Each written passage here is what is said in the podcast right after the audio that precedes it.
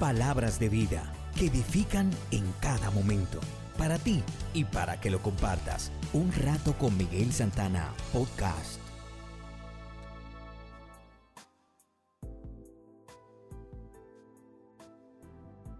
Nuestra reflexión de hoy se titula ¿Cómo pierde el Señor su parte?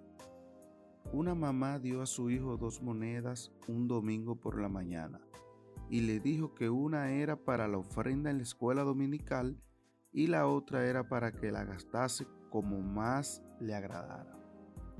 Cuando iba por la calle camino al templo, iba jugando con las monedas, tirándolas al aire y recogiéndolas. En una de tantas veces se le cayó una de las monedas y empezó a rodar veloz. Aunque corrió tras ella, no pudo evitar que cayera en una alcantarilla y se perdiera. Se puso muy triste por un momento y de pronto se le iluminaron los ojos y dijo, Señor, lo siento mucho, pero se me ha extraviado tu moneda.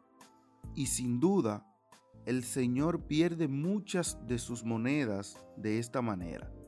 Frecuentemente damos al Señor lo que nos sobra Muchas de las monedas que le corresponden al Señor son usadas en infinidad de cosas que nos atraen y nos gustan. Y cuando tenemos las manos vacías, decimos como el niño, lo siento Señor, es tu moneda la que se ha perdido. Gracias por sintonizar una vez más un rato con Miguel Santana Podcast. Hasta el próximo.